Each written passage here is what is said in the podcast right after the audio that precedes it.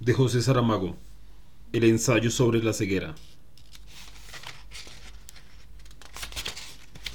Traducción de Basilio Lozada.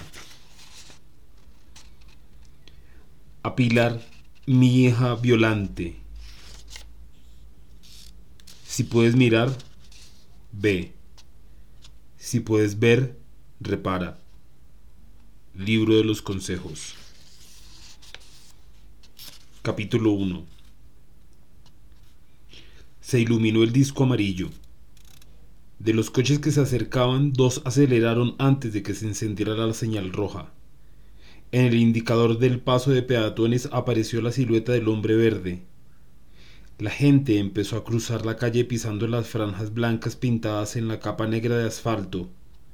Nada hay que se parezca menos a la cebra, pero así llaman a este paso.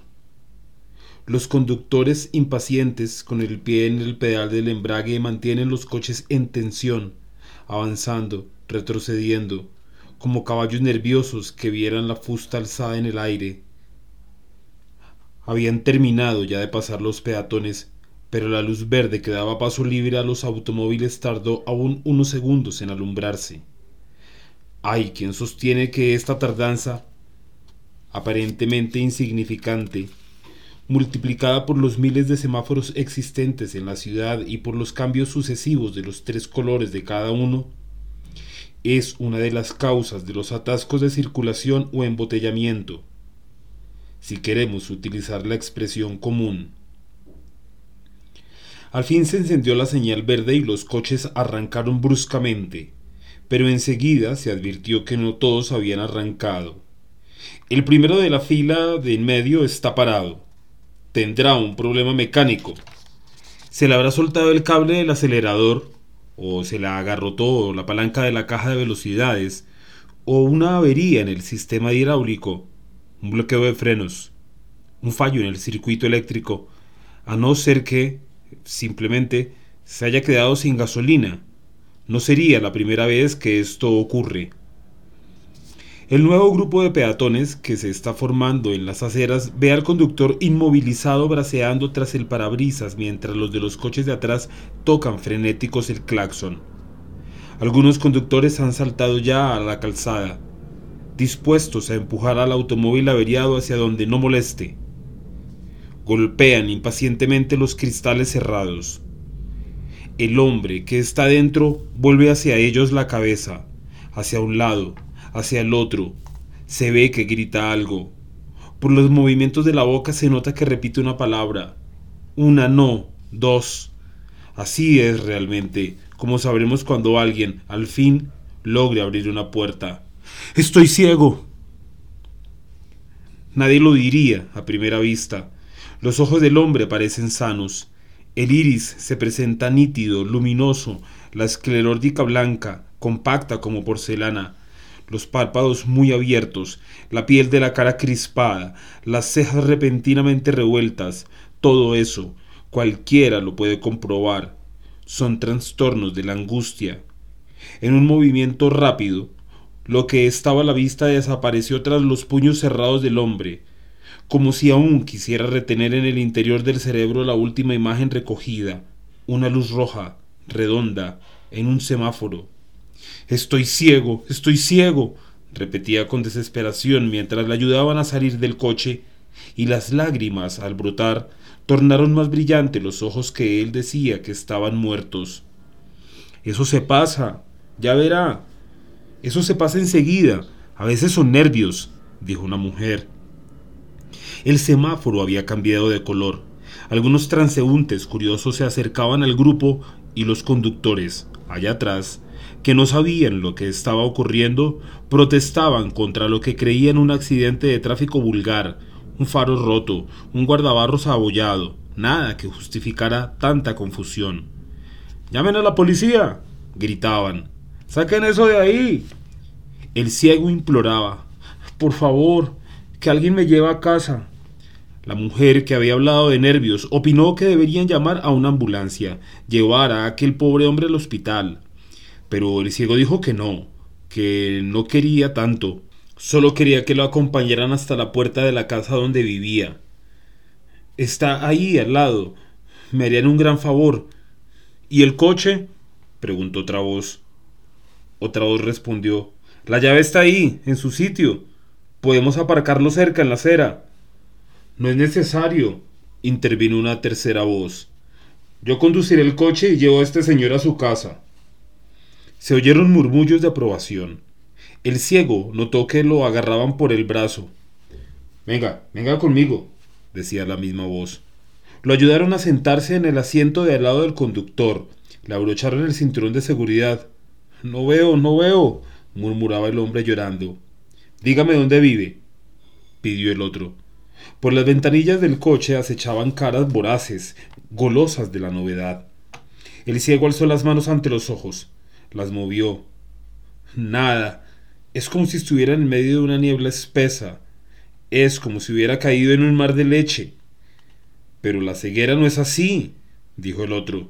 La ceguera dicen que es negra. Pues yo lo veo todo blanco. A lo mejor tiene razón la mujer. Será cosa de nervios. Los nervios son del diablo. Yo sé muy bien lo que es esto. Es una desgracia, sí, una desgracia. Dígame, ¿dónde vive? Por favor. Al mismo tiempo se oyó que el motor se ponía en marcha. Balbuceando, como si la falta de visión hubiera debilitado su memoria, el ciego dio una dirección. Luego dijo, No sé cómo voy a agradecérselo. Y el otro respondió, Nada, hombre, eh, no tiene importancia. Hoy por ti, mañana por mí. Nadie sabe lo que le espera. Tiene razón. ¿Quién me iba a decir a mí, cuando salí esta mañana de casa, que iba a ocurrirme una desgracia como esta? Le sorprendió que continuaran parados. ¿Por qué no avanzamos? preguntó. El semáforo está en rojo, respondió el otro. Ah, dijo el ciego y empezó de nuevo a llorar.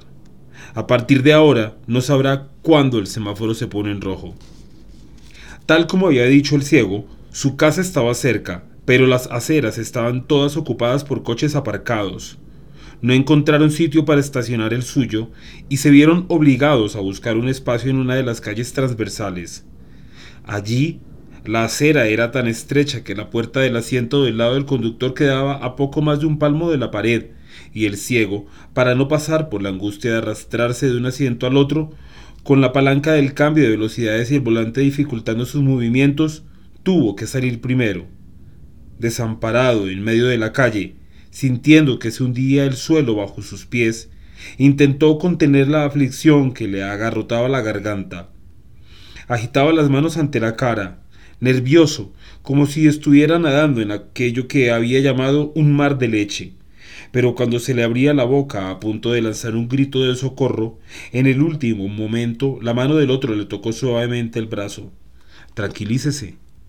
Yo lo llevaré. Fueron andando muy despacio. El ciego, por miedo a caerse, arrastraba los pies, pero eso le hacía tropezar en las irregularidades del piso. Paciencia, que estamos llegando ya, murmuraba el otro. Y... un poco más adelante, le preguntó. ¿Hay, ¿Hay, alguien en su casa que pueda encargarse de usted? Y, y el ciego respondió, no sé, mi mujer no habrá llegado aún del trabajo. Es que yo voy, salí un poco antes y, ya ve, me pasa esto. Ya verá cómo no es nada. Nunca he oído hablar de alguien que se hubiera quedado ciego así de repente.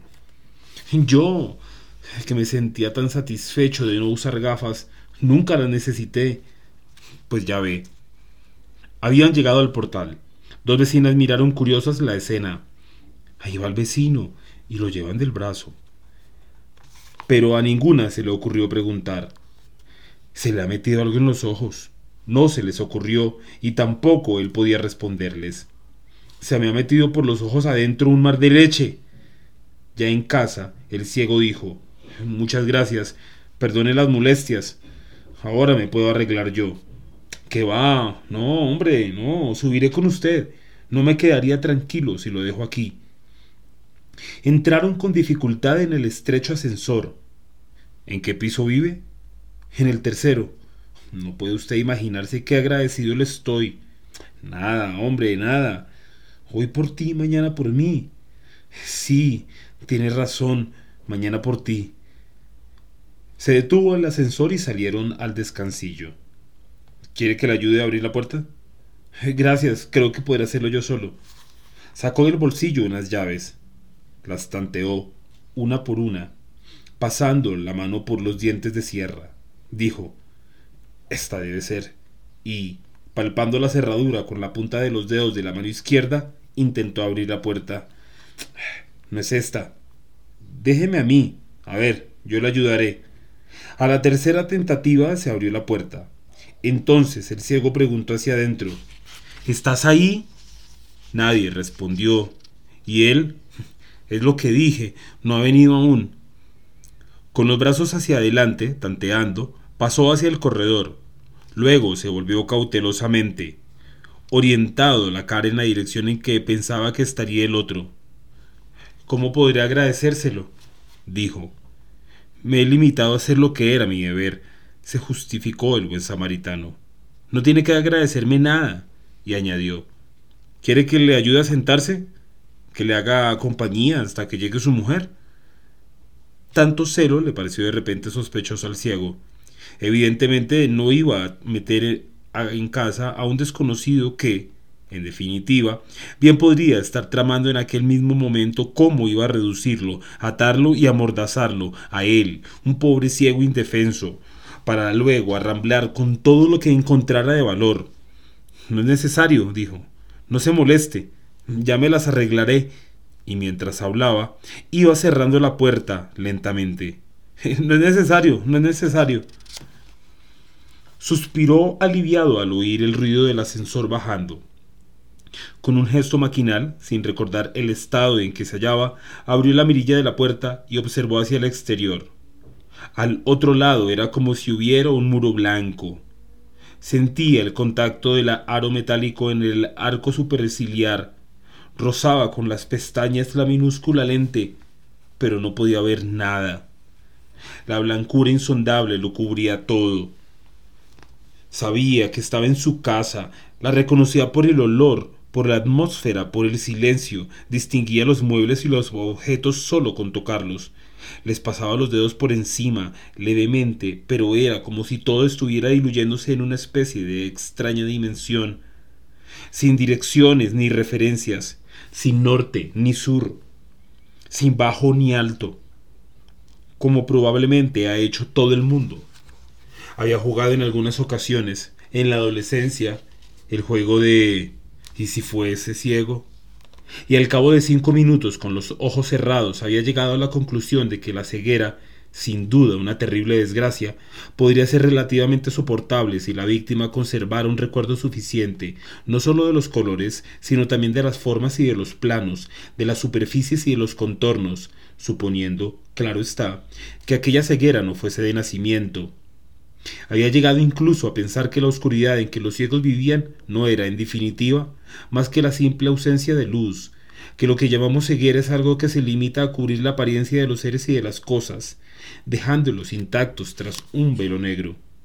Ahora, al contrario, se encontraba sumergido en una árbura tan luminosa, tan total, que devoraba no sólo los colores, sino las propias cosas y los seres, haciéndolos así doblemente invisibles. Al moverse en dirección de la sala de estar, y pese a la prudente lentitud con que avanzaba, deslizando la mano vacilante a lo largo de la pared, tiró al suelo un jarrón de flores con el que no contaba. Lo había olvidado. O quizá lo hubiera dejado allí la mujer cuando salió para el trabajo, con intención de colocarlo luego en el sitio adecuado. Se inclinó para evaluar la magnitud del desastre. El agua corría por el suelo encerado. Quiso recoger las flores, pero no pensó en los vidrios rotos. Una lasca larga, finísima, se le clavó en un dedo y él volvió a gemir de dolor, de abandono, como un chiquillo, ciego de blancura en medio de una casa que, al caer la tarde, empezaba a cubrirse de oscuridad. Sin dejar las flores, Notando que por su mano corría la sangre, se inclinó para sacar el pañuelo del bolsillo y envolver el dedo como pudiese.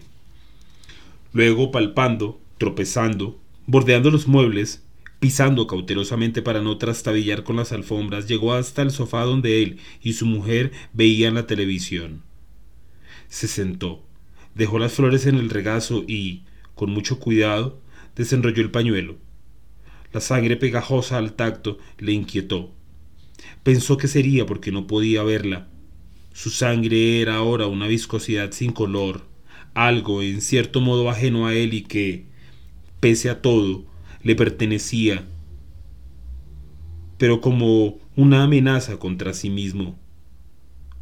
Despacio, palpando levemente con la mano buena, buscó la fina esquirla de vidrio, aguda como una minúscula espada, y, haciendo pinza con las uñas del pulgar y del índice, consiguió extraerla entera. Envolvió de nuevo el dedo herido en el pañuelo, lo apretó para restañar la sangre y, rendido, agotado, se reclinó en el sofá.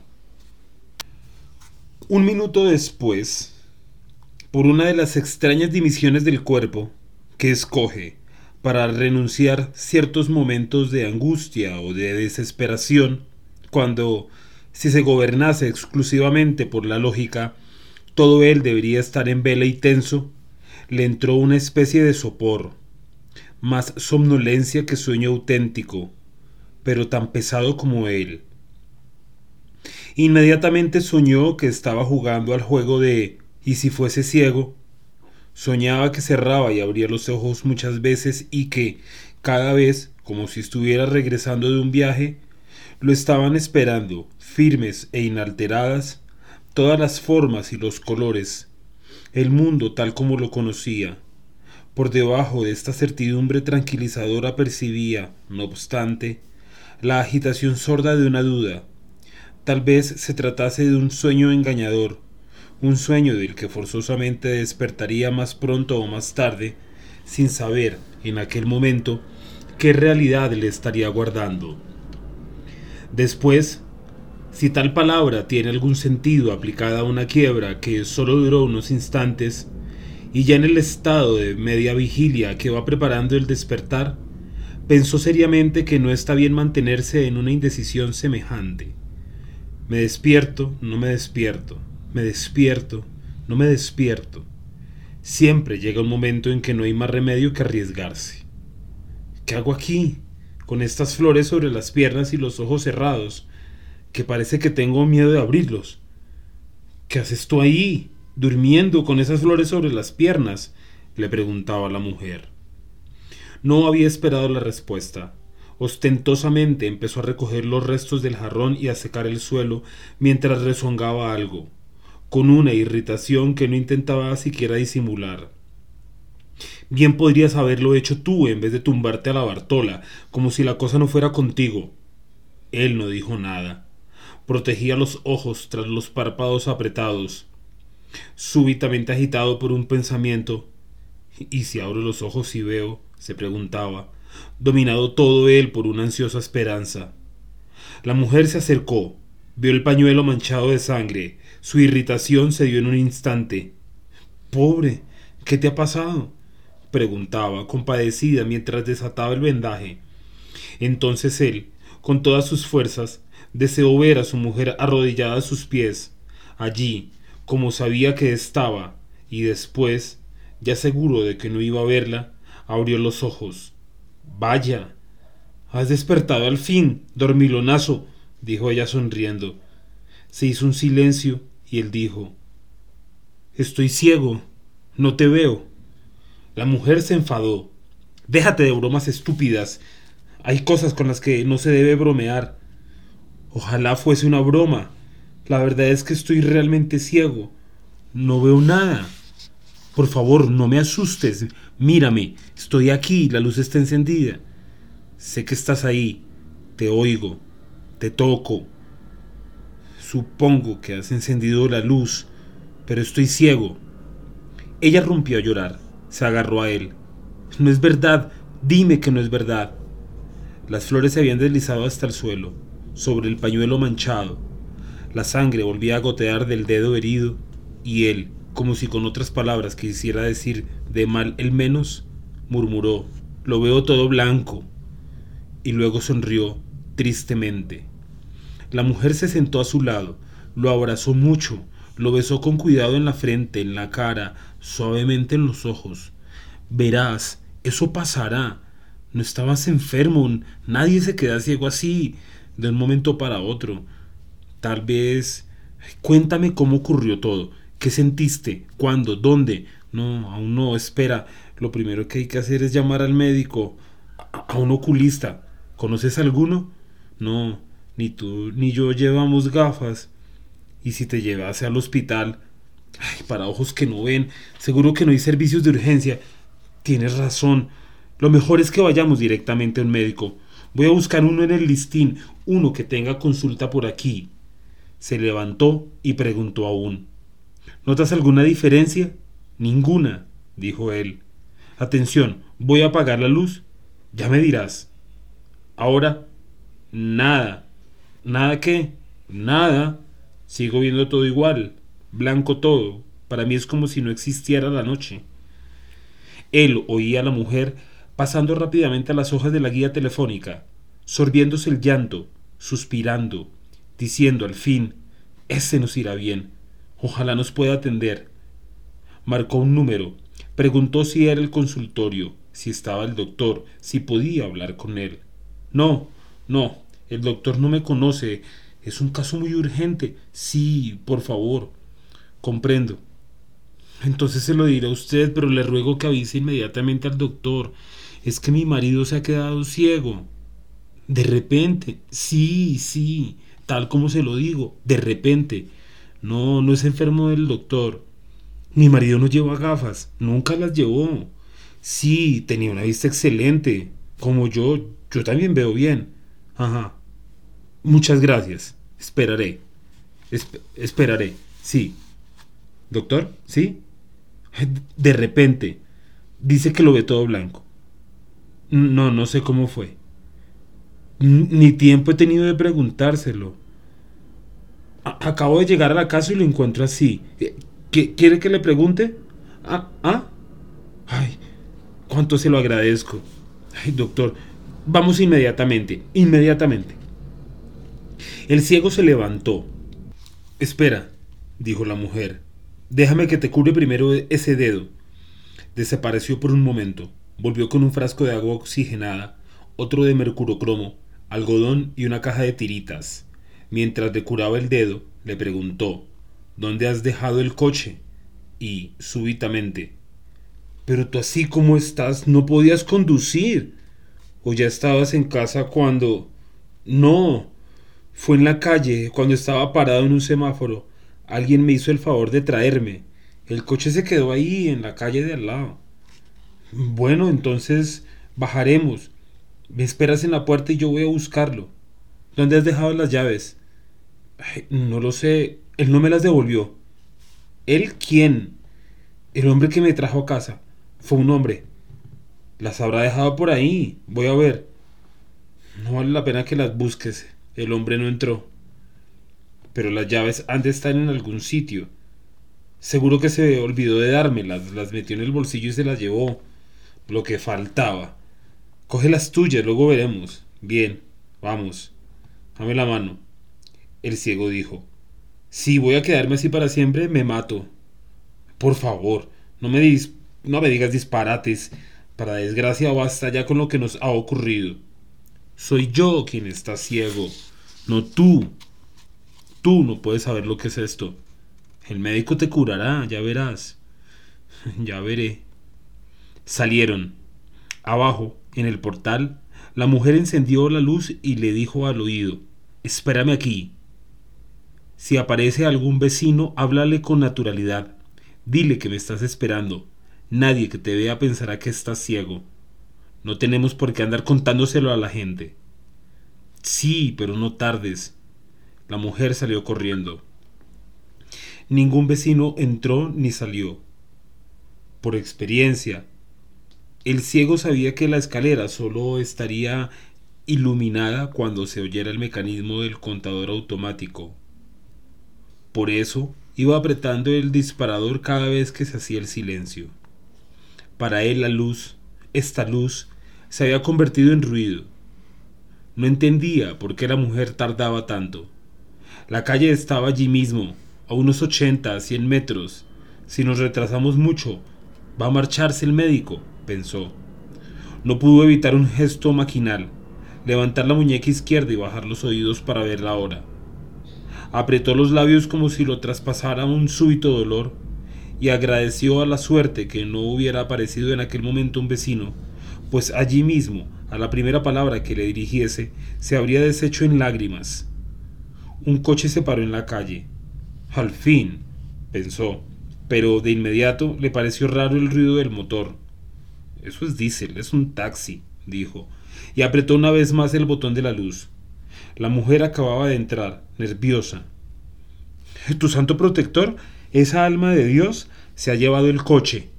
No puede ser. ¿Seguro que no miraste bien? Claro que miré bien. Yo no estoy ciega. Las últimas palabras le salieron sin querer. Me habías dicho que el coche está en la calle de al lado, corrigió. Y, no está. O quizá lo dejó en otra calle. No, no, fue en esa, estoy seguro. Pues entonces ha desaparecido. O sea que las llaves aprovechó tu desorientación, la aflicción en que estabas y nos lo robó.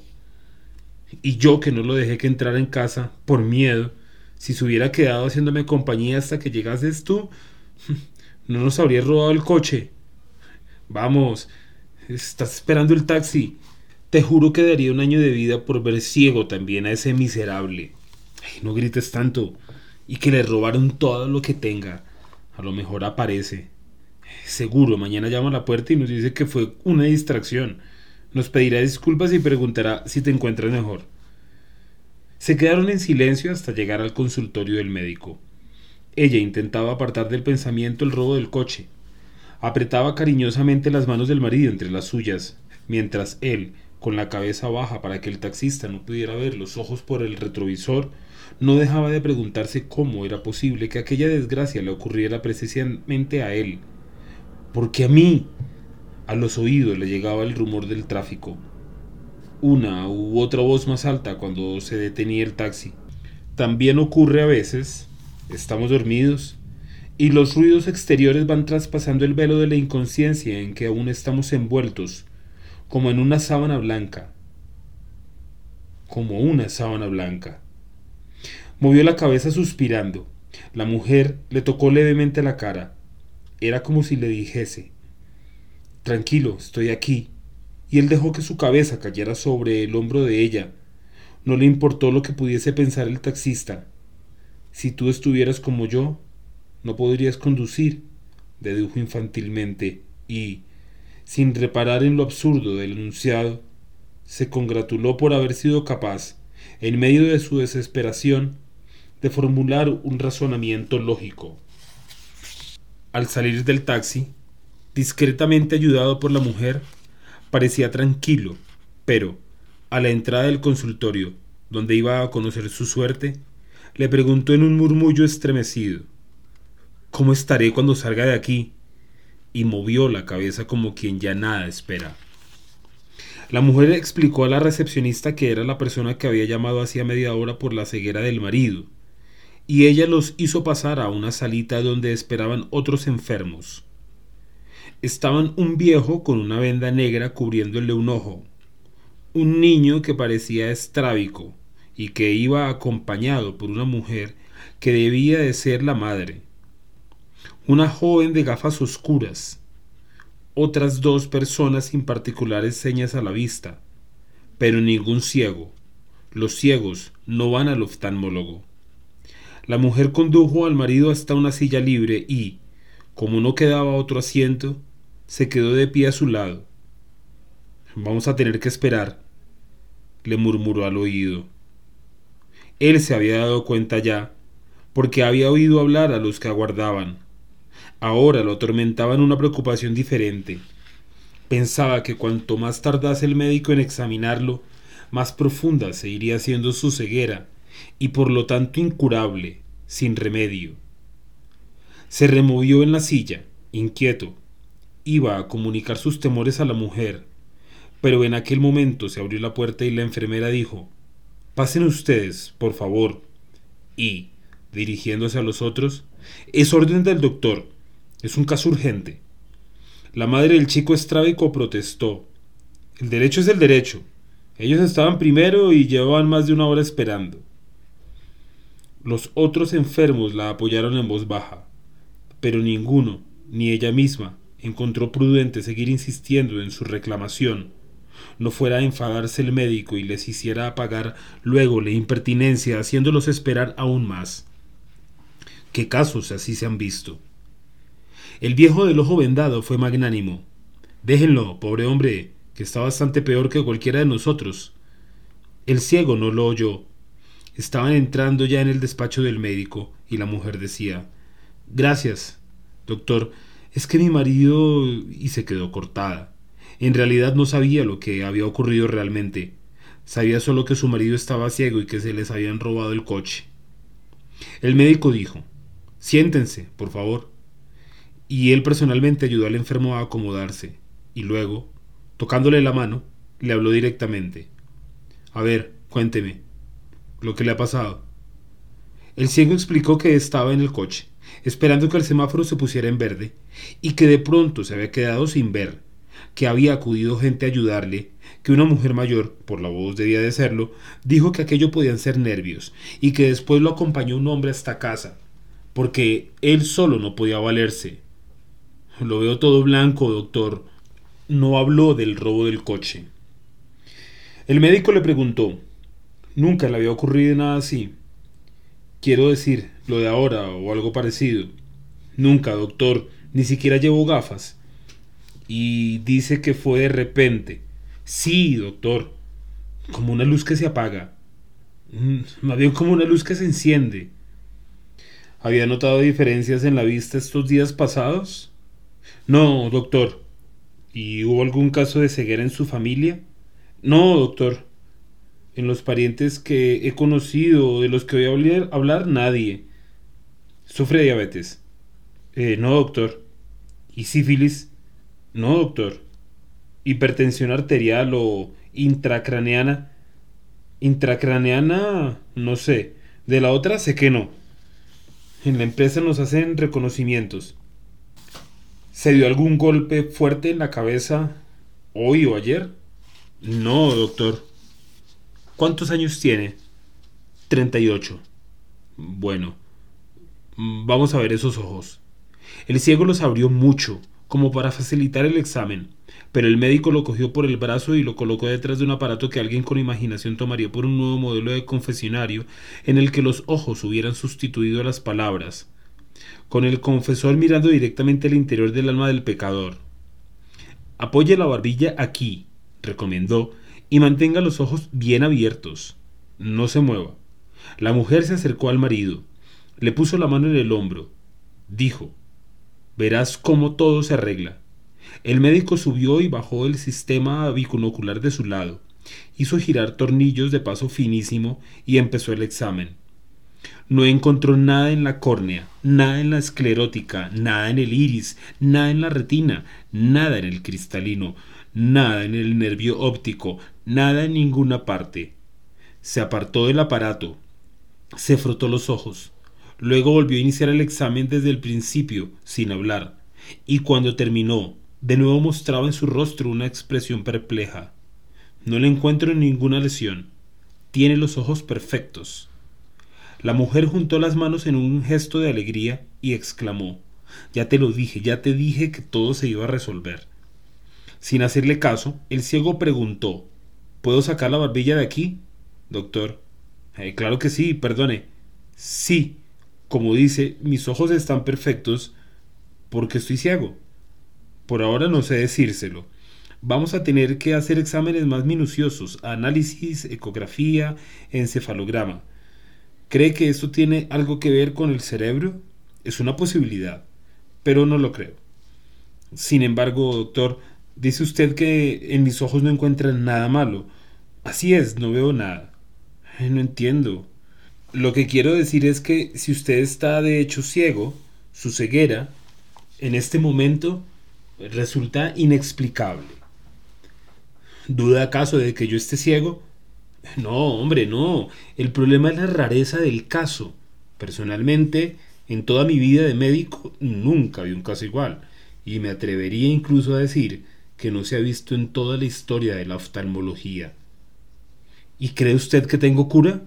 En principio, dado que no encuentro lesión alguna, ni malformaciones congénitas, ni respuesta tendría que ser afirmativa, pero por lo visto no lo es.